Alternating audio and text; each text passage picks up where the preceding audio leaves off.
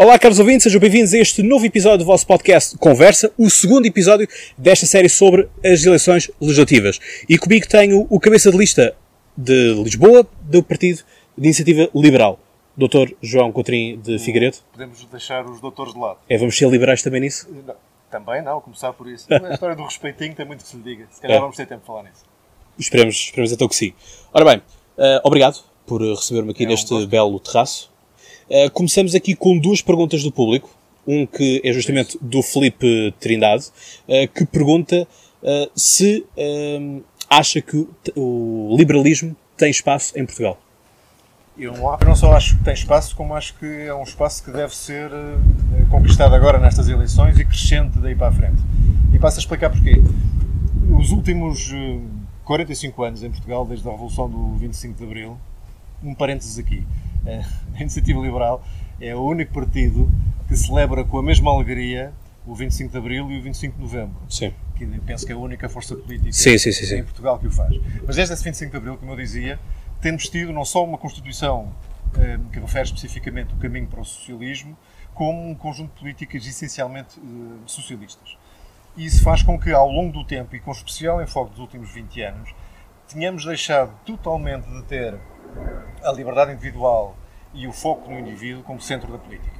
A nossa visão é esta. Quando se faz política, é para alterar o mundo no sentido de ele ficar um sítio com mais oportunidades para as pessoas individualmente consideradas, para que cada um possa perseguir a sua liberdade e os seus desígnios e os seus, e os seus objetivos da forma mais livre que conseguir.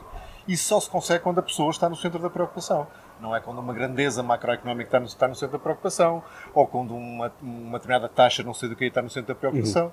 Isso tem estado ausente. E por isso dizemos eh, que uma das coisas que tem faltado a Port- Portugal para poder ombrear com o crescimento e o desenvolvimento de países que têm os mesmos recursos que nós, dimensão similar, populações não muito diferentes, um dos motivos tem sido a ausência de políticas liberais. Portanto, sim, há espaço. tem espaço e devia ser tão grande quanto possível. Muito bem. Uh, Filipe, espero que a pergunta tenha sido respondida. Mafalda Brunhosa pergunta, uh, tendo em conta o panorama europeu, em que temos uh, uma crescente rivalização entre liberais e ultraconservadores, ou ultranacionalistas, vamos chamar assim, em que ponto é que Portugal deve ficar no meio disto tudo? Eu acho que a posição que os liberais têm assumido na Europa não deveria ser muito diferente daquela que nós temos em Portugal. O contexto político e partidário é que tem sido. Portanto, tem adversários políticos conjunturais diferentes. Porque os estruturais são sempre os mesmos. Os liberais combatem os autoritarismos, combatem os extremismos e combatem as soluções simplistas para problemas que são complexos. Portanto, nesse sentido, têm esses adversários que são permanentes. Em alguns países estão corporizados em partidos pequenos ou, ou inexpressivos. Em Portugal, à direita, não temos movimentos extremistas com significado, mas à esquerda temos. E por isso o nosso principal adversário nessas eleições em, em Portugal é o espaço socialista, com particular preocupação com a extrema-esquerda. Era justamente isso que eu ia tocar, porque justamente a Iniciativa Liberal tem crescido, pelo menos, aquilo que é o soundbite. Eu acho que não há melhor, eh, melhores campanhas ou um marketing muito agressivo parte da Iniciativa Liberal. Eh, justamente a questão de desmontar eh, e fazer seus os cartazes dos outros, vamos chamar assim, pela questão de, enfim, comprimos, não é? Comprimos, por exemplo, a questão de dizem, eh, a questão do PSD também, que era de, dizem que querem governar, mas não sabem fazer oposição, por exemplo. Uh, portanto, temos estes soundbites que têm vindo a surgir. Uh, o, o faz, o faz acontecer é o faz empobrecer, não é? Uh, a questão é justamente essa, que é, vejo que há uma maior preocupação, e vi justamente um, um cartaz também, se não me engano, na zona do Saldanha, que era buzina se és contra o socialismo, ou se estás farto do socialismo, há uma mensagem assim semelhante. Aqui a questão é, uh, é só atacar à esquerda porque à direita não há nada para atacar? Está morta a direita em Portugal? Acho que o risco maior neste momento é claramente à esquerda. Claramente à esquerda. É porque não só têm sido as ideias dominantes em Portugal nos últimos anos, como há bocado dizia, como aquilo que se perspectiva, eh, de acordo com as sondagens para as próximas eleições, é um reforço, um reforço dessa área. Portugal é o único país da Europa que tem forças de, esquerda e de extrema esquerda a representar mais de metade, perto de dois terços, vamos ver os resultados, das, das intenções de voto das pessoas. Isto hum, devia fazer pensar as pessoas porque é que isto acontece. Qual é a particularidade da nossa realidade social e económica que faz com que isso aconteça? Eu Não- respondo que é o PREC. É possível que tenha a ver com isso. E agora, são 40. É a única justificação que há. Acho que é uma boa explicação, Cláudio. Acho mesmo que é um bom ponto de partida. A questão é que 40 e tal anos depois estaríamos na altura de ter ultrapassado esse trauma. A questão é que, bom, isto é uma coisa que já foi falado, inclusive pelo Paulo Baldeia, quando foram, isto ainda estamos a falar na casa de quando o podcast tinha 20 e poucos episódios, 30 e poucos episódios. Estava a gatinhar. Uh, exatamente, mas já estava a entrar nas grandes redações e, portanto, justamente falando sobre aquilo que foi a eleição de um presidente liberal, portanto, Macron, falava-se na altura justamente da, da, da aparição da iniciativa liberal e que eu perguntava na, na altura, bom, mas uh, existem agora muitas eh, notícias sobre a iniciativa liberal, o que é que se pode esperar desta iniciativa liberal? E o Paulo Baldaia fez um paralelismo, disse assim, Cláudio, aquilo que eu vejo que está a acontecer com a iniciativa liberal é algo que aconteceu há 10 anos atrás com o Bloco de Esquerda, em que o Bloco de Esquerda não era nada, mas as redações queriam que o Bloco de Esquerda fosse alguma coisa para ser notícia. E, portanto, acredito que haja aqui também uh, um certo domínio daquilo que são, uh, vamos dizer, as forças do, do Bloco de Esquerda, porque nós vamos a ver o Bloco de Esquerda uh, quis ser algo que não é, isto é, quis ser a alma do povo, quis ser uma alma da nação, o partido das queixas, mas nunca deixou de ser um partido cosmopolita e, portanto, uh, falo eu que ganhei as eleições e pus um fim aos 40 anos de domínio do PCP e do Bloco de Esquerda na Faculdade de Letras Universidade de Lisboa. Certo. Portanto, eu fui o único não comunista, não bloquista a ser eleito e a conseguir fazer uma reforma uh, educativa nos últimos 40 anos. E esse trajeto a culminar em dias recentes com a Catarina Martins a assumir-se como social-democrata, basicamente. Também. Se isto não é o cúmulo da hipocrisia política, não sei o que é. Sim, mas já lá vamos a essa questão é. também dos soundbites. Mas justamente sim, eu acho que existe uma normalização com aquilo que é a extrema-esquerda, mas... existe uma diabolização com aquilo que é a extrema-direita. Tocou num ponto interessante, que é a vontade que as redações têm que apareça algo de novo. As redações não são microcosmos, embora às vezes pareçam, são, também são secções da sociedade e isso que as relações sentem, eu sinto na rua, e curiosamente a iniciativa liberal anda muito na rua, Sim. faz arruadas, faz, faz, faz contacto direto com as pessoas, e sinto essa, essa insatisfação latente com a falta, falta de alternativas. Reconhecem que aquilo que está a acontecer em Portugal não chega, não é suficiente, por muito que se tenha melhorado em relação aos tempos da Troika, que também não seria difícil, não é? Mas não chega mas também não veem na oposição eh, que existe força formadora suficiente, irreverência suficiente, modernidade suficiente para ser alternativa. E, portanto, querem, querem que nós eh, corporizemos isso isso tem-nos dado imensa, imensa força. Portanto, não é só um problema da redação, é o próprio eleitorado que está a sentir isso. Ok, portanto, sopram bons ventos para a iniciativa liberal. Exatamente. Só. Fazendo aqui uma analogia do, o cabelo que está a acontecer. Exatamente. Para ilustrar o argumento.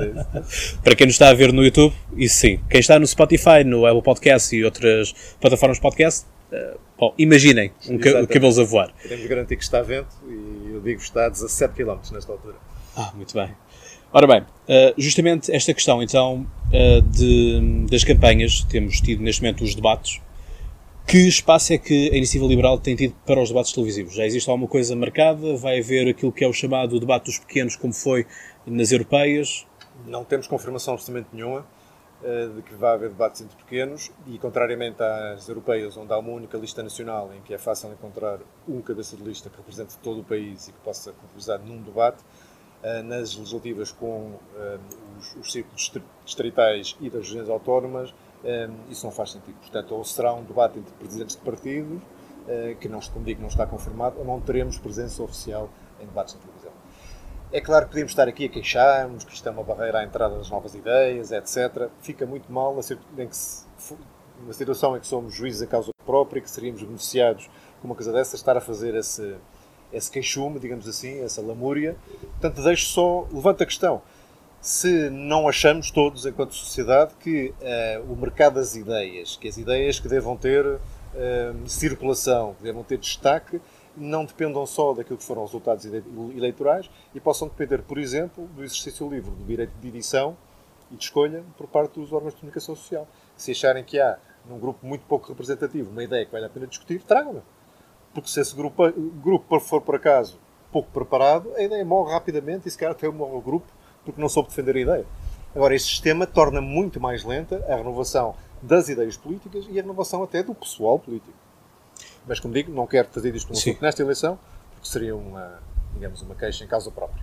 Pois, lá está. Isso é um dos grandes fatores e é uma imagem de marca deste podcast Conversa, justamente o pluralismo. Portanto, aqui vêm todos os partidos. Uh, como dizia aqui em off, quer dizer, o podcast Conversa acompanhou desde cedo o crescimento uh, e o nascimento, da, um, nascimento e o crescimento da Iniciativa Liberal. Portanto, acaba por ser também, já é a terceira vez que a Iniciativa Liberal vem aqui. Portanto, A primeira com o Alexandre Krauss e com o Pedro Antunes, justamente para falar justamente sobre o crescimento, o nascimento desta, desta força política. O segundo com a Catarina Maia, portanto, a número 2 para o Parlamento Europeu. E agora estamos aqui com o João Contrim de Figueiredo, sem o doutor. Sem o doutor. Sem o e, doutor. e mesmo o Coutrinho de Figueiredo. Também, É. também pode Sou só o que- João. Eu já sei que isto vai ser o soundbite como o Álvaro, chamem-me Álvaro, não, mas, mas tratem por João, mas chega. Muito bem. Justamente essa questão de todos estes novos partidos que estão, que estão a surgir, vocês tiveram, ahm, permitam-me aqui a, a análise, um bom resultado no Porto e em Lisboa, ou seja, 2,3 no Porto, 1,8 em Lisboa, se não, se não estou em erro. Uh, e é justamente são esses uh, centros, não é? são estes centros eleitorais uh, que fazem todo o sentido de, de apostar, sobretudo estes novos partidos que assim o fazem. Não é por acaso que uh, Maria Pinto sempre, sempre disse que era um, um rapaz de Coimbra, se vai candidatar ao Porto, por exemplo, no caso do, do, do PDR. Quais são as expectativas da iniciativa liberal para Porto e para Lisboa como dos focos onde poderão eleger? Nós gostaríamos de eleger um deputado em Lisboa um deputado no Porto e seria um bom resultado. Mas isto não é uma expectativa e eu vou explicar porquê. Um pequeno partido e que só concorreu a uma eleição nacional, que foram as europeias de maio, não tem uma base estatística, nem demográfica, nem eleitoral para poder fazer grandes extrapolações. Não tem também possibilidade, por escassez de meios, de fazer grandes sondagens para poder apurar o que é que se está a passar em termos em real time com as intenções de voto. Portanto, estamos dependentes das expectativas do feedback que recebemos, mais uma vez os contactos pessoais que temos na rua, de alguma coisa que se sente também nas tais redações, se querem até lá no senso. Posso considerar o Cláudio também parte do, do universo da comunicação social e uma, uma relação de uma pessoa só. Sim, unipessoal. É, é, e espero, espero que o seu sindicato o proteja nessa relação muito tirana Não estou sindicalizado. que refiro. E, portanto, não temos bases para poder fazer grandes, grandes projeções. Mas a nossa leitura é, é um pouco esta. Nós teve- tivemos cerca de 30 mil votos nas eleições europeias. Designou como um bom resultado. Nós achamos o resultado aceitável para ponto de partida. Não ficámos satisfeitos, queremos obviamente mais. E sabemos que para eleger o último deputado em Lisboa ou Porto são precisos para cima de 20 mil votos em cada um de- desses distritos. Depende um bocadinho da abstenção, depende um bocadinho também do comportamento da, da distribuição da votação nos outros partidos. Portanto, são crescimentos muito significativos que estamos a falar. Temos que mais duplicar votações. Portanto, nunca é um objetivo fácil. Mas sentimos que é possível e, quando mais uma vez andando na rua, sentimos, não vou chamar uma vaga de fundo, que seria quase ridículo, com, a- com o nosso ponto de partida, mas sentimos que há um crescimento grande, sentimos que há um interesse grande e, se calhar, tem a ver com a tal vontade de que algo de novo aconteça. Se- Ouvimos muitas vezes a expressão lufada das fresco. E isso pode querer dizer alguma coisa, porque pode estar a faltar o ar a esta democracia. Concordo plenamente. Aliás, eh, há quem diga que temos partidos a mais. Eh, enfim, a qualidade não se mede por haver mais ou menos, até porque temos países onde existem apenas dois partidos e até também temos países onde só existe um partido e não podem ser mais. Uh, nesse, obviamente, que nada funciona.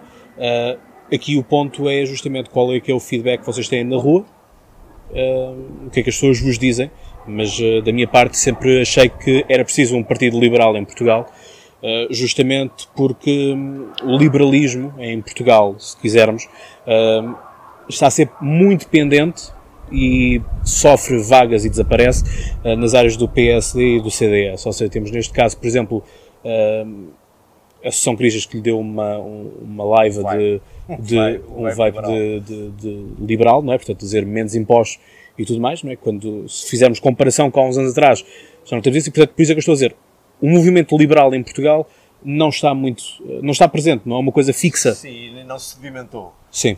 Mas talvez valha a pena fazer aqui um bocadinho de, de pedagogia relativamente ao liberalismo, porque ele realmente tem vindo e ido em Portugal, porque Até talvez, porque a palavra liberal chega a ser às vezes perigoso. sim, sobretudo quando se- precedido do, do prefixo neo, não é? Que foi muito Com o Pedro Passos Coelho. diabolizado, sim. Eh, Neoliberais é uma escola económica, não é uma escola política, e isso que fique bem entendido, e quem tiver curiosidade que vá ler sobre o tema, que percebe facilmente as diferenças.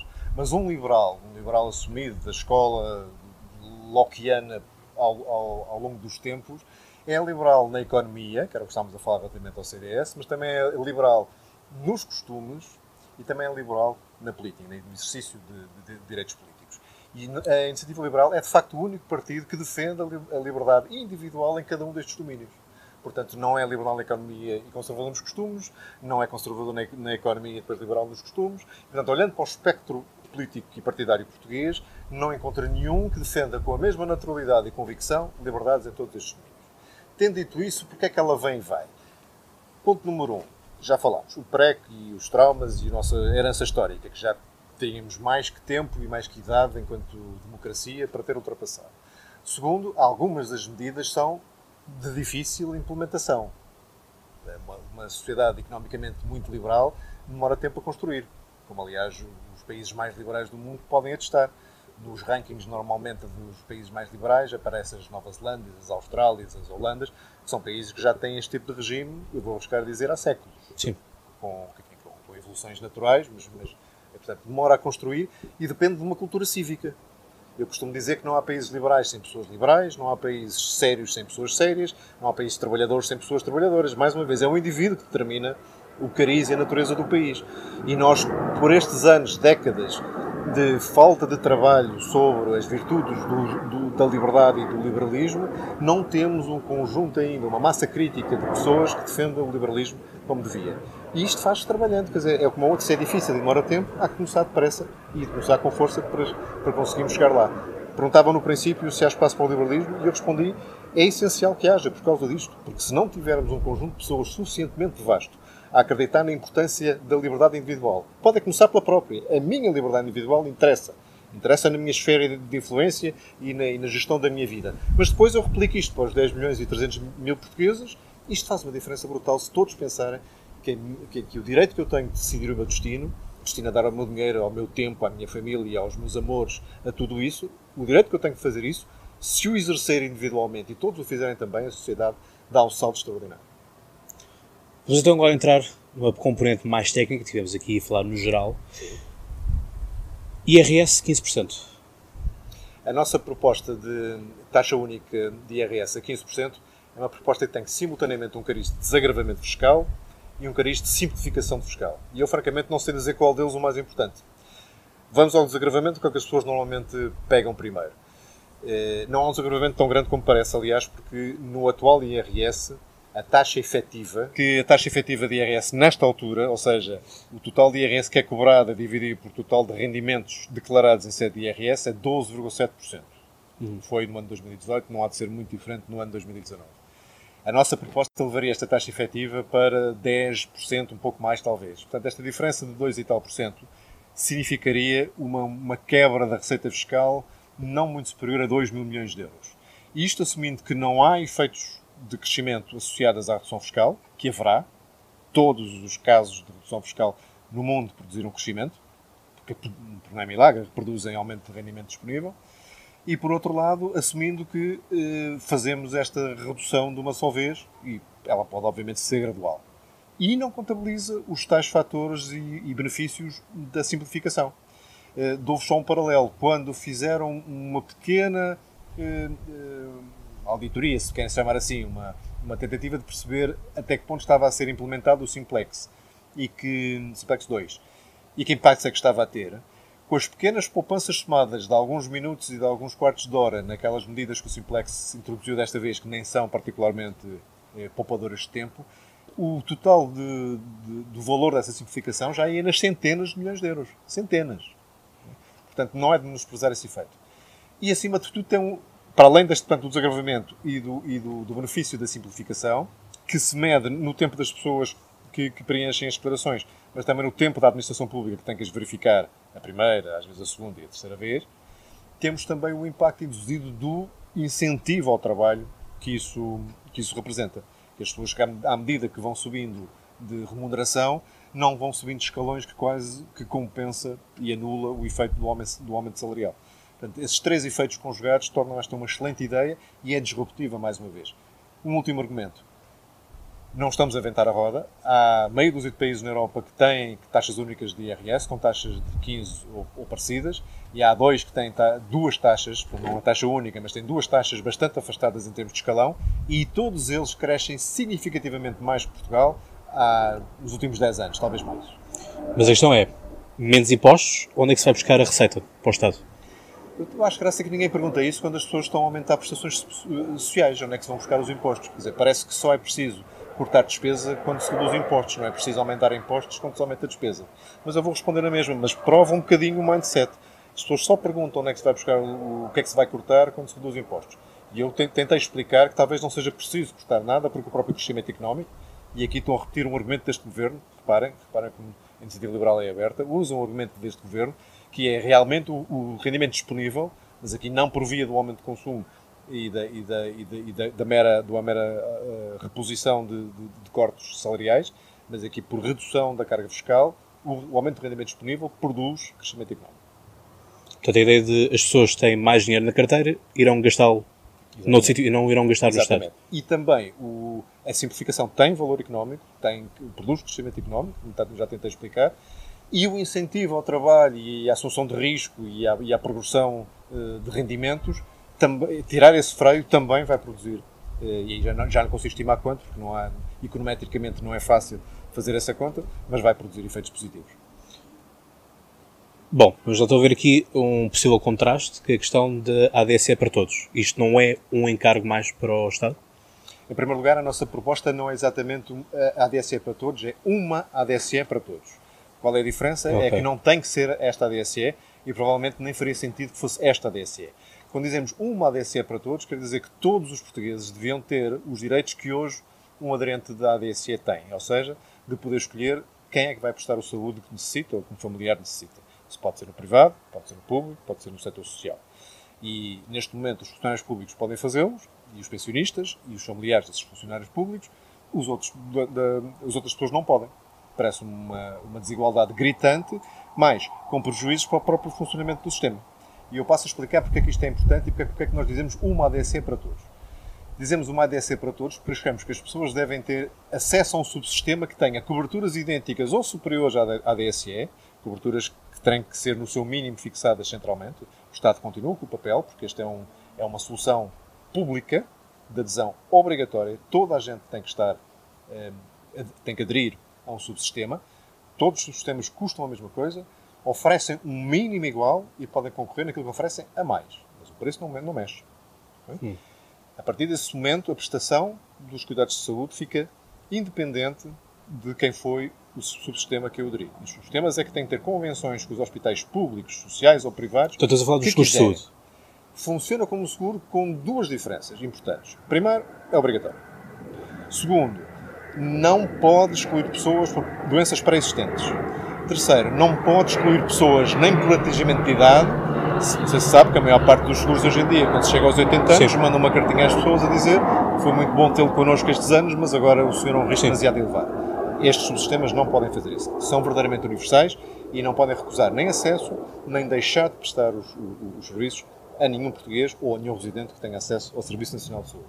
Isto introduz automaticamente a escolha da pessoa de quanto ao prestador que quer usar, introduz concorrência entre subsistemas e entre, entre prestadores, quando, sempre que isso se aplique, e introduz um incentivo à busca das melhores soluções terapêuticas melhores porque são mais rápidas a curar, portanto podem a longo prazo fazer com que o subsistema gaste menos, e estas são aquelas que têm, contêm maior inovação. Ou seja, eh, hoje em dia não há incentivo nenhum, por exemplo, a um, a um prestador de saúde usar a última geração de medicamentos contra a diabetes, que são aquelas que, que previnem muito mais uh, seguramente uh, e muito mais, um, e aqui nem sei qual é a palavra, que previnem as complicações cardiovasculares e outras que muitas vezes os, os doentes de diabetes têm a seguir. Porquê? Porque são muito mais caros e não são comparticipados. Neste sistema, que vão ter que sustentar esta pessoa que hoje tem diabetes, mas que amanhã pode ter problemas de outro tipo, resultantes da condição de diabético, tem um incentivo para curar o mais depressa, mesmo que o medicamento seja mais caro. Portanto, aí a pôr pressão no prestador de serviços. Exato. E, e quem, é, quem é que faz esta pressão? A única pessoa que interessa, o utente, aquele que quer ver o seu problema resolvido. E, portanto, vai escolher com uh, critérios de qualidade, de preço já disse que não, porque ela é idêntica em todos os subsistemas, e, portanto, isto é uma ADC para todos, fazendo com que todos os portugueses possam escolher entre o público e o privado, todos os portugueses possam beneficiar de um sistema que é concorrencial, onde a qualidade também, porque há pessoas para quem a qualidade de, de, de atendimento, vá lá, de conforto, pode ser um critério. Todas estas informações terão que fazer parte do, do, das obrigações da entidade que vai gerir este sistema, entidade pública que vai gerir esse sistema, que tem que providenciar estas informações.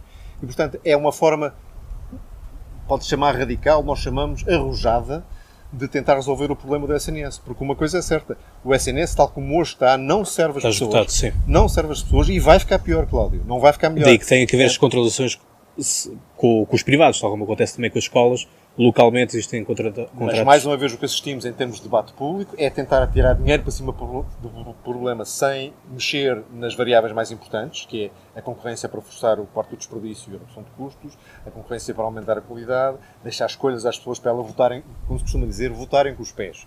Se não estou satisfeito aqui, vou escolher outro lado. Isso é a coisa que melhor introduz a longo prazo a racionalidade do sistema. E continua a ser público, continua a ser universal, diz-me assim, vai custar mais. Na medida em que pode mas Bem, continua, continua, a ser o Estado a pagar isto. O contribuinte não paga nada. Não. No sentido, de... Nós gostaríamos que o contribuinte tivesse um desconto como têm hoje os aderentes da ADSE, que aparecesse isolado no seu possível vencimento, para eles saberem quanto é que estão a pagar pelo seu sistema de saúde. Mas quando se vai ao hospital, não tem que se pagar não, senhora. no guichê? Tem-se tem um comprovativo de quem é o meu subsistema e eu sei que o meu subsistema tem convenções com estes, estes, estes, estes hospitais. Okay. E tem linhas de informação, pode ser só a Saúde 24 ou, ou outros, que eh, facilitam a informação sobre quais são os sítios a que eu posso dirigir. Numa emergência, obviamente, a rede de, de, de emergência, a rede de saúde pública, eh, continuam a ser, ser geridas centralmente, porque não faz sentido eh, introduzir concorrência nesses casos que são que têm que ser geridos com grande velocidade e com, com enorme eh, fator crítico, digamos assim. As redes complementares, dou-lhe um, um, exemplo dos cuidados paliativos, dos cuidados mentais, eh, também têm alguns fatores que provavelmente recomendarão continuarem fora das coberturas eh, descentralizadas e continuarem com coberturas centrais, todos os hospitais eh, convencionados ao mesmo tempo e da mesma forma, mas para aquilo que é essencial, portanto, cuidados primários, eh, consultas de especialidade, intervenções cirúrgicas, cuidados dentários, que está fora do SNS hoje em dia, que está dentro da DSE. Tudo isso passaria a constar da cobertura mínima. Vai perguntar sobre custos, que acho que é uma pergunta interessante. Lá está. Mas... É, isso, não é? Porque é isso que interessa aos eleitores. Mas eu é entendo, que, é que, entendo que eu estou a, a, tentar reformar um serviço público e como é que o paga? Há bocado estava a falar de reduzir, reduzir impostos e estás a dizer o que é que vai custar. Mas eu vou dizer receita, despesa, o que, é que, que, é que ficamos? Uh, Achamos que a prazo isto até pode ser uh, neutro do ponto de vista de despesa, porque há um muito maior incentivo à medicina preventiva e à, e à gestão da saúde, muito mais que à gestão da doença. Mas isso já são uh, quase atos de fé, porque não sabemos exatamente como é que isto, isto vai evoluir. Mas é um argumento que é defensável. Uhum. É? Se, toda, se um subsistema vai acompanhar uma pessoa durante 30 anos, quanto mais preventivo for, menos vai gastar com ele, sendo que ele recebe sempre por cabeça a mesma coisa se gastar menos se a pessoa não estiver doente, ninguém vai ao hospital por gozo, em princípio, não é? Sim. Portanto, eh, achamos que pode haver essa, essa se houver sobrecustos derivados da, da, da, melhor ou mais frequente prestação de serviços de saúde, pode haver sobrecustos suportados pelos próprios, não é? Pelo Estado, não há ninguém do Estado, há sempre os contribuintes, não é? Mas eh, suportado, pelos, suportado pelos próprios, mas que correspondam a um aumento de qualidade de serviço. Também não preocupa demasiadamente. E podemos ter, esse sim, um fator importante é no momento em que estamos a reduzir lista de espera ou a aumentar coberturas. E aí sim pode haver um, um, aumento, mas é circunstancial porque a partir do momento em que as listas estão na duração que deviam ter e que já ultrapassou há muito neste sistema, uh, deixamos de fazer, ter essa correção e o custo já não aumenta. Ok, vamos passar para o setor da educação, que calculo que as medidas sejam semelhantes Exato. Uh, portanto, a ideia é de escolherem uh, é o a escola do nosso filhos. programa que designamos por liberdade de escolha. E, e, obedece a duas coisas. Dois princípios, se quiser. A liberdade de escolha individual que acho que a gente devia ter, voltamos ao mesmo. Um liberal, se falar tempo suficiente, vai estar sempre a bater nas mesmas teclas, o que é bom sinal. E depois porque achamos que, de facto, a, a liberdade de escolher uma escola vai muito para além da, de, da escolha mera de um, de um serviço de educação. Escolher uma escola é abrir ou fechar portas uh, aos nossos filhos, se formos, no caso, sermos os pais que estamos a escolher a escola, isto é verdade até ao fim do, do, do segundo ciclo, não é? Portanto, hoje não faz sentido os pais serem obrigados a escolher uma escola em função da sua área de residência. Dá origem a fraudes sem fim e aqueles que não, que não se dão esse trabalho ou que, eh, cuja consciência não lhes permite fazer essas manigâncias acabam uh, a perder boa parte daquilo que se pode chamar o elevador social. porque é, é mais que comprovado que quem esteja numa má escola, uma escola nem precisa ser má, menos boa, até aos 10, 12 anos de idade, pode perder muito daquilo que pode, possa ser a capacidade de ir subindo uh, a escala social. E temos centenas, milhares de crianças com potencial enorme em várias áreas que nunca é reconhecido, nunca é desenvolvido, nunca é potenciado, porque teve o azar de morar em determinado sítio e ter que ir para uma escola que não era a que mais lhe convinha. Mas como é que ficamos aqui a nível da realidade de escola pública e colégios privados? Bom, aqui o sistema ainda é mais simples que na saúde. Na saúde, de facto, há, há problemas de, de, distribuição de pessoas e de, e de, distribuição geográfica mais complexos. A escola é mais simples. O Estado paga sempre a mesma coisa por cabeça de, de aluno em cada fase de, de ensino. Sempre. Há quem goste de chamar cheque ensino, não é uma palavra que eu adoro, mas o, a ideia percebe-se. Paga sempre a mesma coisa. O pai, com esse crédito, digamos assim, os pais podem escolher qual é a escola para onde querem mandar os seus filhos se querem muito uma escola que é um bocadinho mais distante e se estiverem dispostos a, a, a, a dar-se ao trabalho de lá levar a criança ou arranjar uma solução de transporte partilhado para levar a criança, etc., é uma escolha deles. É uma escolha livre dizer a educação para mim é tão importante que eu faço este sacrifício adicional. Ou o sacrifício último seria mudar de casa para estar mais perto da outra escola. Não para estar na mesma área de residência, porque isso deixa de contar, mas para estar mais perto. Portanto, essas, essas decisões individuais todas, mais uma vez todas juntas, vão ser baseadas em quê? bem, numa noção do que é, que é a orientação pedagógica da escola, que continua a ter um currículo obrigatório definido centralmente, como é óbvio, mas depois pode ter maneiras de ensinar que são diferentes. É? Isto obriga aqui, depois em termos práticos, obriga a que nenhuma escola possa recusar alunos. Voltamos à mesma. O, o nosso sistema de, do novo SNS não pode recusar utentes, a nova escola não pode recusar uh, alunos pode estabelecer critérios próprios de admissão, mas dentro desses critérios é completamente universal. E os critérios têm que ser previamente visados para não serem discriminatórios, obviamente. Segundo, tem que ter um sistema transparente quando há excesso de candidaturas para as vagas disponíveis. Nenhuma escola vai ter todas as, eh, as vagas potencialmente necessárias. Uhum. Pode haver situações onde seja preciso escolher entre aqueles que ficariam de fora por um número de clausos qualquer. E nós achamos que o método mais seguro é o do sorteio que é aquele que impede qualquer tipo de qualquer tipo de manigância, digamos assim. Uh, e portanto, dentro deste conjunto de regras, é muito mais fácil introduzir na educação uma liberdade de escolha do que é na saúde. Mas se a elite quiser continuar a ter colégios de elite, consegue tê-los?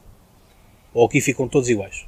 Essa noção de que os, o, o, Estado é, é pior. É porque eu não, vejo, eu não vejo que isto seja uma questão de universalização da, da escola, seja uma questão que a classe baixa e a classe média uh, coloque, coloque problemas.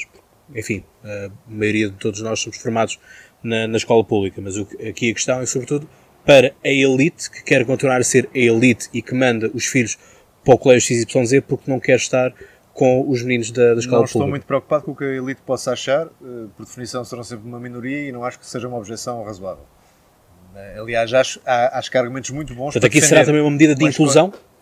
Sim, não diria tanto, mas eh, é, para nós é tão normal que as, classes, que as classes se misturem, até para poder haver verdadeira mobilidade social, passa por mistura, porque uma pessoa quando vai a subir na escala social está a encontrar outros que se querem a descer, ou estão parados e a gente passa por ele. As pessoas vão se misturar ao longo da vida e é bom que se habituem a começar a habituar-se a, a, misturar-se na escola, não é? Então, também, não estamos a fazer também uma formação cívica nesse sentido? Isso talvez seja demais, que o Estado não tem essa, essa função. Acho é que se a, se a sociedade for verdadeiramente livre e, e essas, essas, esses cruzamentos. Mas, mas a sociedade também se pode transformar livre. É isso que eu estou a querer pode, dizer. não ajuda. Acho que tudo isso ajuda. Eu estou a perceber o seu ponto. Eu não queria era por eh, dar a esta, esta política um, uma, uma lógica de sermão ou de eh, superioridade do um, Estado. Um, um, sim, vamos um obrigar Estado paternalista. Sim, paternal, nada, não, nada disso. É, vamos dar liberdade de escolha. Pode haver, pode haver o contrário. Pode haver pessoas que não queiram que os seus filhos se misturem com, com aquilo que eles consideram uns betinhos e não sei o quê. Pode haver a cenoura Sim, inversa. Também, também acontece. Pode haver. Isso são livres. Pode. Acho que com o tempo, isso o mais importante na cabeça das pessoas e que as famílias, mais uma vez, têm responsabilidade, que é um tema que ainda não falamos. Falamos de muitas liberdades. Todas elas têm uma face eh, um reverso que é a responsabilidade. As, as, famílias têm a responsabilidade de, quando escolhem uma escola, não estarem preocupados só com o dress code ou se, se podem ter aulas de equitação à sexta tarde. É? Devem estar preocupados com a qualidade da formação. Portanto, a informação que vai estar disponível para as pessoas decidirem eh, tem a ver com qualidade pedagógica e outros itens que eu diria que são os que interessam. Mas diria eu, não imponho critérios a ninguém, mas estão lá e as pessoas escolhem o que quiserem. Haverá pessoas que vão ter critérios muito diferentes dos nossos e alguns até um bocadinho bizarros. Haverá sempre e até dá graça. A liberdade vai, de, vai sempre os excêntricos. Uhum. Eu acho que uma qualidade de uma sociedade, a qualidade de uma democracia, vê-se pela, pela qualidade dos excêntricos que produz. Dizia-me há bocado, eu não vou mencionar aqui que foi o seu entrevistado. Uh, Anterior. Antes, antes foi o Tim de Rãs. O Tim de Rãs. Produzimos um excêntrico. E é um excêntrico que, no meio daquela excentricidade, tem algumas coisas que são interessantes, tem uma perspectiva que é fresca. Portanto, eu acho que se produzirmos alguns excêntricos na forma de escolher uh, escolas, também não faz mal nenhum. O essencial é que a decisão seja informada e livre. Isso vai produzir melhores decisões e vai, sobretudo, produzir melhor sociedade. Porque essa miudagem que tem menos acompanha, tem o azar de apanhar menos bons professores, tem o azar de apanhar menos bons enquadramentos de, de aprendizagem. Uh, como dizia há pouco, chegando aos 12, 13, 14, já perdeu uma bagagem tal que depois ou é uma daquelas pessoas muito automotivada e que, que acaba por autodidatismo por chegar lá, ou, ou, de facto não chega, trabalha mais. Muito bem.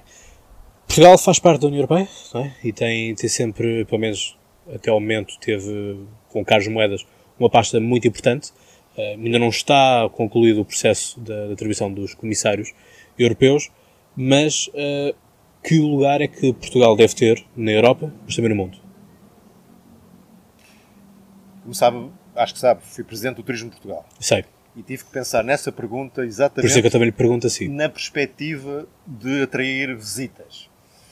Uh, só que nesse trabalho de reflexão, foi um trabalho muito interessante, que aliás me levaria, e se calhar temos tempo de falar nisso ainda, o que é que se devia fazer ao turismo em Portugal.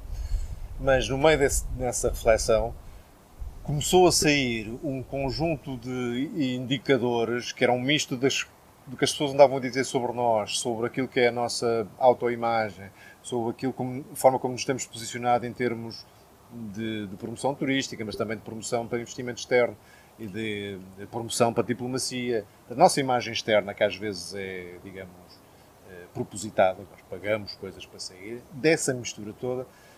Portugal, o que é, e curiosamente isto já, já foi dito bastante melhor do que, do que eu conseguiria pelo Fernando Pessoa, o próprio Fernando Pessoa já tinha descrito como quando falava do Quinto Império, etc., que é a coisa mais mística dele. Fernando Pessoa, que vocês citam bastante e usam como imagem de cartaz. Ah, porque ele, porque ele uh, tem sobre o liberalismo umas, umas frases muitíssimo bem construídas, como podia, não podia deixar de ser, muito bonitas, como não podia deixar de ser, e muito sentidas, sobretudo. E, portanto, achamos que, para dizer que isto não é uma coisa que nasce ontem, nós temos uma tradição, não é só estrangeiros.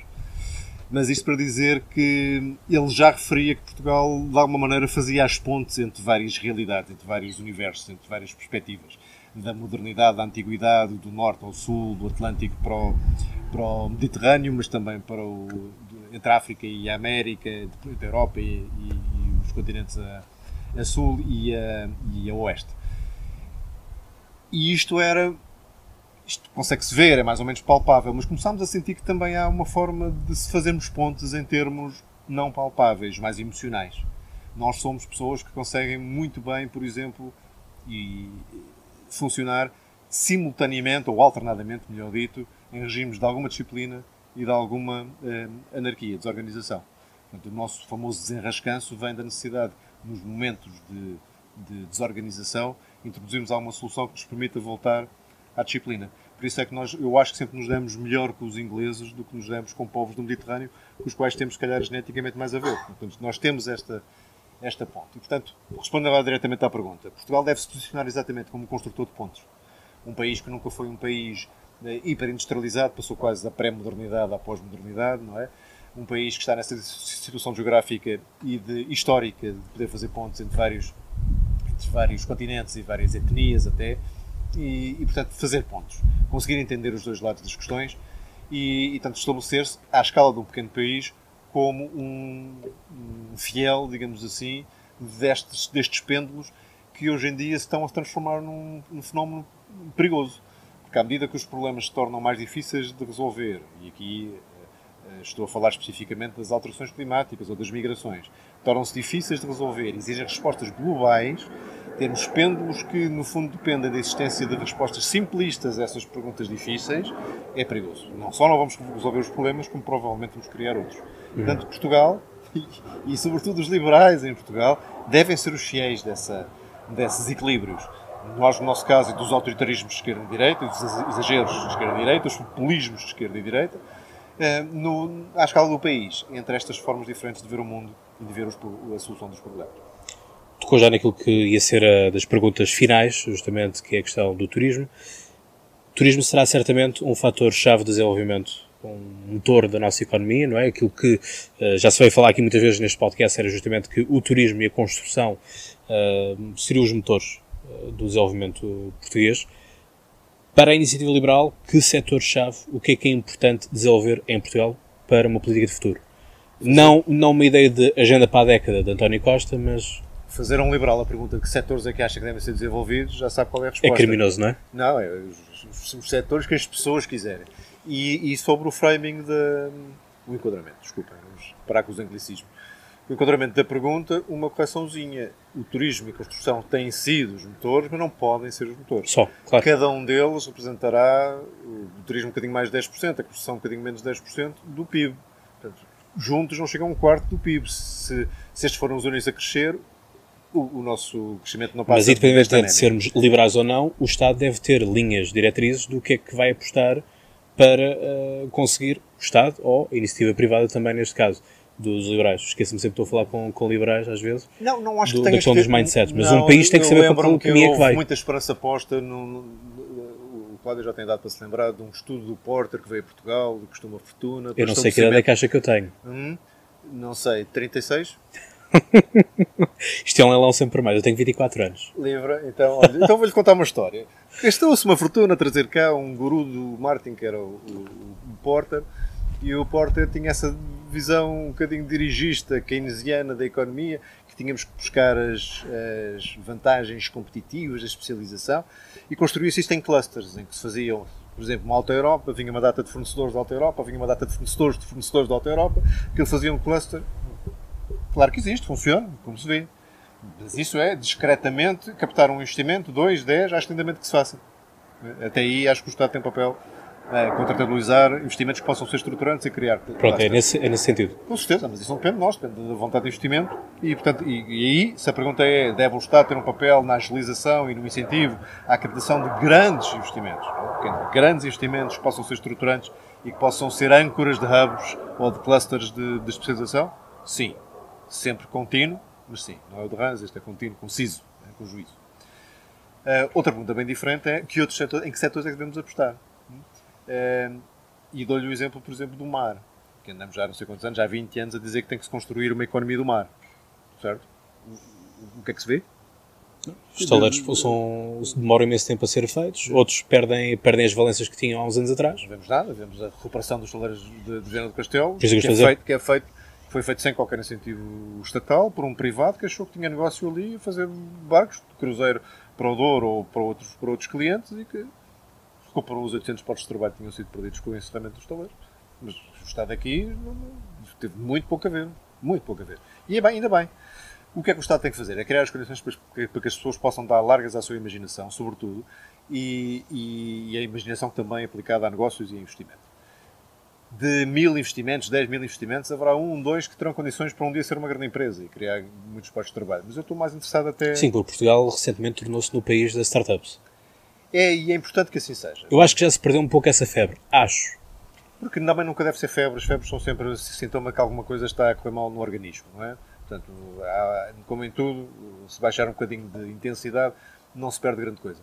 Mas ainda bem que é assim, porque há uma frase que as pessoas têm que reconhecer como verdadeira. Não há outra forma de ter boas ideias do que ter muitas. Porque ninguém é genial cada vez que abre a boca. Ninguém. Podem pensar no Leonardo da Vinci e vão ver os esboços das coisas que ele tirou fora. Ele desenhou as mãos da Gioconda 15 mil vezes antes de ver o que lá está. Portanto, as coisas não aparecem, não aparecem por acaso. E a única maneira de ter muitas ideias, para poder ter as tais boas, que são uma, uma porcentagem muito pequena, é criar um ambiente de, mais uma vez, de liberdade, de criatividade, de imaginação, que eh, incentiva as pessoas a ter essas ideias criativas. Isto não vem do vazio. Já viu alguma vez pessoas tristes a terem grandes rasgos de, de, de, criatividade, nomeadamente empresarial. Se calhar poética até podem ter, mas empresarial não vão ter. Não é possível. Não é o cérebro não funciona assim, lá está.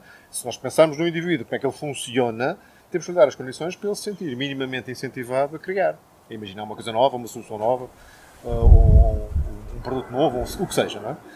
E por isso dizemos que um, isto tinha a propósito do turismo. Como é que eu e a propósito do turismo e que, que setores, que setores-chave ah, seriam? Portanto, estava a dizer que não, não pode ser só o turismo e a construção a fazer isto, temos que dar as condições para que outros setores, talvez nenhum, nenhum deles chegue aos 10%, mas por exemplo há alguns, dou sempre este exemplo porque me parecem bons pósteres até do liberalismo, que é o calçado e o material elétrico. Que de situações difíceis, de, de produção muito subvalorizada, de salários baixos, etc., se transformaram em indústrias muito exportadoras, com uma ótima imagem externa, com, com, com qualidade. E como é que fizeram? Organizaram-se sozinhos, a sociedade civil, se quiser, a picapes e as associações privadas, organizaram-se sozinhos, começaram a investir em design, portanto, a componente eh, intangível, emocional do produto que estão a, que estão a vender. Um, foram buscar os melhores profissionais de marketing para colocar aquilo na mente dos consumidores, na, na, no processo de escolha, na componente mais emocional, como eu referi, e fizeram um grande sucesso. No caso do, do equipamento uh, metalomecânico, não foi tanto uh, a inovação emocional, foi a inovação tecnológica. Somos muito bons naquilo que fazemos. Qualquer um destes setores já ultrapassou os mil milhões de euros de exportações. Portanto, é um décimo, um oitavo do turismo, em alguns casos, mas podem crescer, podem crescer para ser metade do turismo, etc. Pode, perfeitamente. Mas precisamos de mais. E quem sabe onde é que vem a próxima grande ideia? Diz-me assim, devem ser todos os setores tratados por igual. Não. Não, porquê? Porque há uns que têm implicações sobre o ambiente, sobre o nível de salários, sobre não sei o quê, que pode fazer com que, em determinadas circunstâncias, o Estado não trate todos por igual. Vamos ver, caso a caso. Pronto, mas aí, nessa questão, já o Estado é interventivo. Mas não tem, claro, mas um liberal não é um libertário, entendamos-nos. Nós vemos um papel, e um papel muito importante para o Estado. É, é um terço do seu tamanho atual. É? o, Estado não, o Estado não tem que ter um banco. É? O Estado não tem que ter as, as empresas que a Catarina Martins gostaria de voltar a, a nacionalizar. Vai ser dono da Galp, da REN. Mas voltamos a, a que década, ou a que século. Não é? Portanto, o Estado tem um papel importantíssimo e à medida que se dá mais liberdade às pessoas, na regulação e na fiscalização, o papel do Estado tem que aumentar não só de importância, mas de qualidade. Portanto, nós, com a mesma convicção que defendemos toda esta devolução de direitos às pessoas, direitos de escolha, direitos, liberdades de todo tipo, defendemos que elas devem ser responsabilizadas.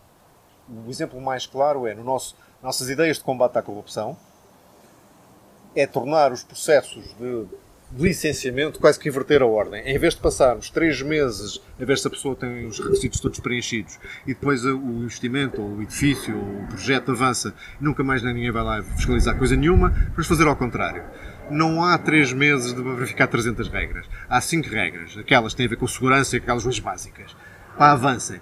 Tu sabes quais são as 300 regras. Se infringires alguma, pode ter certeza que nos primeiros 90 dias está cá alguém da entidade inspectiva do teu setor, e se tiveres abusado dessa liberdade, levas uma ripada que nunca mais te levantas.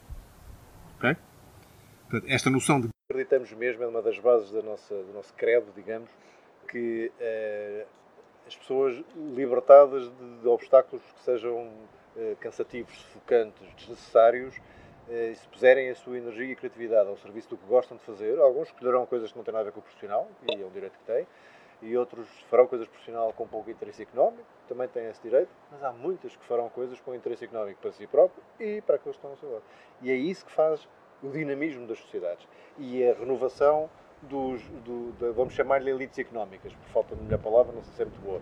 É o que faz a renovação também da escala social. Tudo vem dessa facilidade que devemos garantir àqueles que têm alguma ideia de conseguir pôr em prática sem excessiva burocracia, excessivos custos e excessivos eh, entraves. Para terminarmos ainda esta questão das liberdades, a desertificação e, sobretudo, o despovoamento do interior é um grande problema naquilo que é a realidade portuguesa e Portugal é dos países mais assinalados nessa questão europeia da desertificação. O que é que o Estado, neste caso liberal, pode ou não fazer pela questão de dizer às pessoas não, mantenham-se no interior ou vão para o interior. É outro bom exemplo de como os liberais não são libertários. Porque sempre que o mercado, deixado aos seus próprios eh, desígnios, produz um equilíbrio que é insatisfatório, e neste caso a distribuição da população toda ponderada para o litoral, eh, o Estado tem a obrigação de intervir. Desejavelmente o que deve fazer é corrigir o sistema de preços que dá origem à decisão. Não sei que estou a teorizar, já explica o que é que isto quer dizer. Significa que uma pessoa, qualquer pessoa que toma uma decisão, faz na sua cabeça, muito ou pouco conscientemente, um cálculo de custo-benefício. Às vezes o custo é dinheiro e está expresso num, num, número, às vezes o custo é tempo e a pessoa nem sabe bem, mas estima. Uh, o benefício às vezes também é estimado, outras vezes é seguro, mas faz esse cálculo. Portanto, se quisermos uma decisão diferente que não seja passível de obrigações ou de proibições, que essas sim, bom liberal, são quase tiros nos costas, tanto quanto possível as soluções devem vir de mexer no sistema de preços. Qual é o sistema de preços que faz com que as pessoas, que as pessoas migrem do, do interior para o litoral? são as condições fiscais as condições de emprego, sobretudo estas. As outras que têm a ver, por exemplo, com riqueza cultural ou uh, cosmopolitanismo, coisas desse tipo, não são resolvidas pelo Estado e, sobretudo, não são a curto prazo. Mas o desenvolvimento económico, se conseguir através da adequada gestão dos preços, que os preços entenda-se lá como senso, de, que são de ficar no, no interior, eh, se se fizer essa gestão correta, o resto também se acaba por se equilibrar de algum modo. E, portanto, nós, como, como temos uma, uma costela muito descentralizadora, porque se não pudermos eliminar o papel do Estado Central, pelo menos vamos passar alguns dos poderes do Estado Central para o Estado, o Estado local, nunca regional, portanto, novas estruturas de governo, não defendemos a regionalização, mas defendemos a descentralização, passar poderes para as autarquias. O que pode incluir, por exemplo, fixação de taxas de, de imposto local diferentes, para além das próprias derramas que já existem. Pode permitir a fixação de salários mínimos diferentes entre várias regiões. Pode permitir um, a, a, adoção por parte das autarquias de medidas de, de, captação de investimento ou de inovação empresarial diferentes de município para município. Introduzindo também nesse sentido alguma concorrência pela sedução e apelo de, hum, de municípios do interior. Isso acreditamos que pode fazer, pode mexer no tal sistema de preços que tem levado a decisões que não são boas para a coletividade e para o futuro do, do, do, país e da sociedade como um todo e que nós gostaríamos de ver corrigidas por livre decisão das pessoas, agora sujeitas a preços diferentes e a estímulos diferentes. Lá está, uma forma que o Estado acaba por ter por intervencionar através dos incentivos. Sem dúvida. E se há coisa que, nos, que, que, o, que o passado recente nos ensina é que há várias circunstâncias em que um mercado, e às vezes um mercado nacional ainda mais, não consegue produzir um equilíbrio que seja socialmente justo ou socialmente desejável o Estado aí tem todo o direito e o dever até de intervir. Agora, nunca para, por exemplo, o exemplo mais, mais infeliz. Eu, por acaso, lembrei-me de um há pouco tempo, porque foi notícia, e agora não estou a conseguir lembrar, mas estávamos exatamente a mexer. Vou dar um exemplo que não é exatamente este que eu me queria lembrar, mas que também ilustra, que tem a ver com a redução do preço dos espaços sociais. Sim. Um, eu não sei bem, porque ninguém o disse, qual era o primeiro objetivo com essa medida. Mas vi alguém dizer que um dos grandes objetivos era a redução do tráfego individual, automóvel, Sim. na entrada das grandes cidades. Acontece que um ano antes, talvez menos, o IMTT tinha feito um estudo aos eh, automobilistas que entravam nas cidades em automóvel, nas duas grandes cidades, era pelo menos Lisboa e Porto, não sei se mais, e lhes perguntava porque é que não usava transportes públicos para fazer aquele trajeto. E o preço vinha em sétimo lugar das razões pelas quais as pessoas não usavam. Portanto, o que nós dizemos enquanto liberais é há aqui um excesso de, de, de, tráfego que dificulta a circulação, polui, não é somente desejável. Sim, senhor, podemos olhar para o problema para ver se isto tem uma outra solução. Mas a primeira forma de olhar para o problema é olhar para os dados. E se a primeira razão era não há transportes públicos eh, que, que cubram a minha zona, que era, era a primeira resposta. E nas outras eram a frequência não, não me não me serve, o, a comodidade não sei o quê, há problemas de, de segurança em alguns casos. Havia vários. Eu lembro que o preço era a sétima. E, portanto, o que é que tivemos a fazer? Tivemos a fazer reduções de preço, em alguns casos, de 70%. Sim. Há um mês de eleições.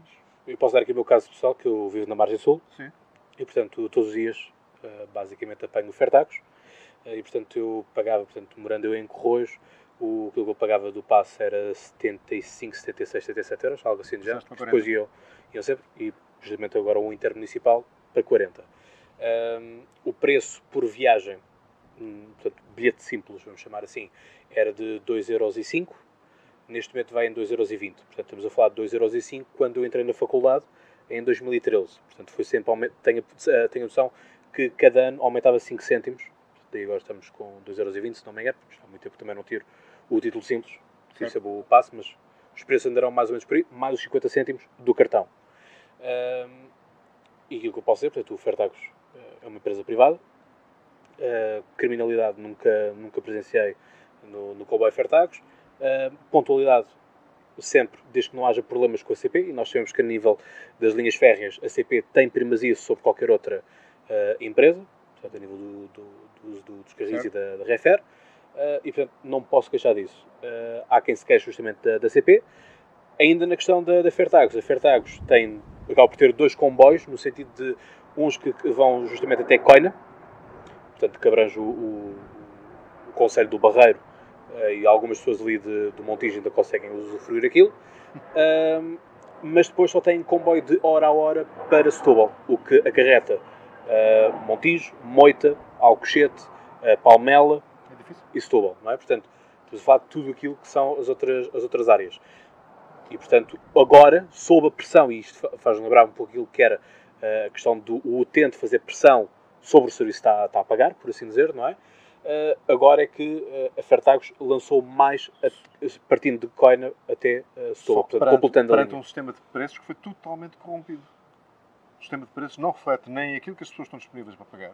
Por exemplo, o teu caso, pagava 75, levaste uma redução de 40%, tens noção? Sim. Não precisavas.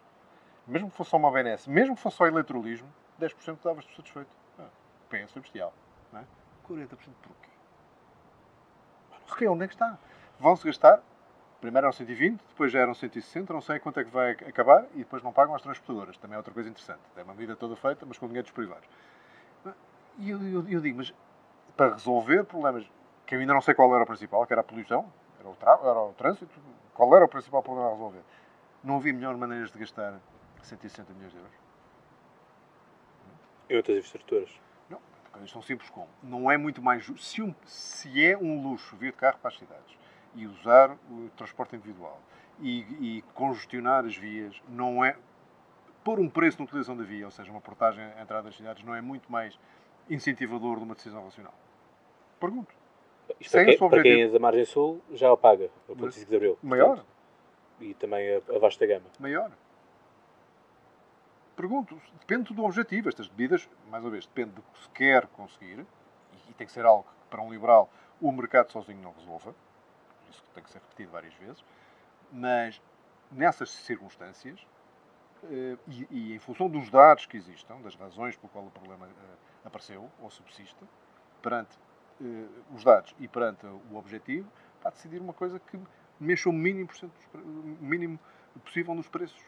Nos preços, mais uma vez, em sentido lato, aquilo que as pessoas ponderam quando tomam a decisão. Muito bem. Para encerrarmos este episódio, vamos voltar ao início, que é justamente uh, uma das vossas frases mais impacto é não há oposição. Que oposição é que a Iniciativa Liberal fará estando eleita no Parlamento, mesmo que seja apenas com um ou com dois deputados, Lisboa-Porto? Eu penso que um deputado já chegaria para fazer uma oposição muito vocal, muito é determinada. Faz, não, porque o, o PAN verdadeiramente ninguém sabe se se opõe ao estado de coisas. Tem um conjunto de causas que estima e pelas quais luta, e bem, uh, e com algum sucesso, diga-se passagem, pelo menos põe as coisas na agenda, que é um dos nossos objetivos mínimos também, mas para além de estar na agenda, queremos, queremos vencimento de causa. Portanto, iremos buscar os aliados que em cada caso possam partilhar as nossas ideias. É, estaremos disponíveis para negociar com eles, obviamente, porque nem, nem, não há ninguém que em negociação tenha 100% de, de, de razão. Mas, sobretudo, não vamos deixar escapar nenhuma tentativa de tirar às pessoas eh, as, os direitos de escolha que ainda têm e não vamos perder nenhuma oportunidade de aumentar os direitos de escolha que, que elas ainda não têm. Portanto, mas a, a nível de oposição, uh, será, será justamente essa? Lutar pelo. Sim, ou ser denunciante daquilo que mal se, se pratica? Cláudio, cada dia dar-nos a oportunidade de mostrar que temos ideias diferentes e de denunciar coisas que possam estar a correr mal. Todos os dias serão dias diferentes. Podemos estar a falar da discussão de uma lei, uma grande lei de base de qualquer coisa, que estamos há 30 dias a falar a mesma coisa, ou pode ter sido um exemplo daquela manhã que, que, que nos obrigue é vir chamar a atenção que, mais uma vez, estão a tentar contra as liberdades das pessoas. Muito bem. Chegamos assim ao final desta conversa. Foi um gosto poder conversar assim consigo. João. O gosto foi meu, Cláudio. Muito bem. Um grande abraço e felicidades para o, Obrigado. Para o podcast. Eu despeço-me já, mas hoje ainda fico com um minuto com o Dr. João Coutrinho de Figueiredo. Permita-me aqui o doutor. Uh, onde justamente é fazendo aquilo que todos os candidatos têm direito, que é um minuto de apelo ao voto. Portanto, caros ouvintes, muito obrigado por estarem desse lado. Não se esqueçam de partilhar, subscrever e, sobretudo, interagirem. Mas mais que tudo, o maior apelo que eu tenho para, você, para fazer para vocês é justamente que dia 6 de outubro votem. Não interessa em quem vocês vão votar. O que interessa aqui é que vocês votem e que façam com que a abstenção e, sobretudo, a abstenção jovem eh, baixe, porque justamente temos que ter a noção daquilo que está a acontecer pelo mundo fora e que os jovens têm que se mexer porque o futuro é nosso e, portanto, temos que zelar para aquilo que é o nosso futuro. Portanto, caros ouvintes, como eu costumo dizer, vocês sabem de cor, até lá tenham boas conversas e já agora, boas eleições. Olá, espero que tenham gostado da entrevista. Agora vem o apelo ao voto. E tenho pouco tempo, portanto vou ler-vos coisas que Portugal é. É um dos três países com uma taxa de natalidade mais baixa na União Europeia. É um dos cinco países com mais pendências em tribunais de primeira instância. É o quinto país com o salário médio mais baixo.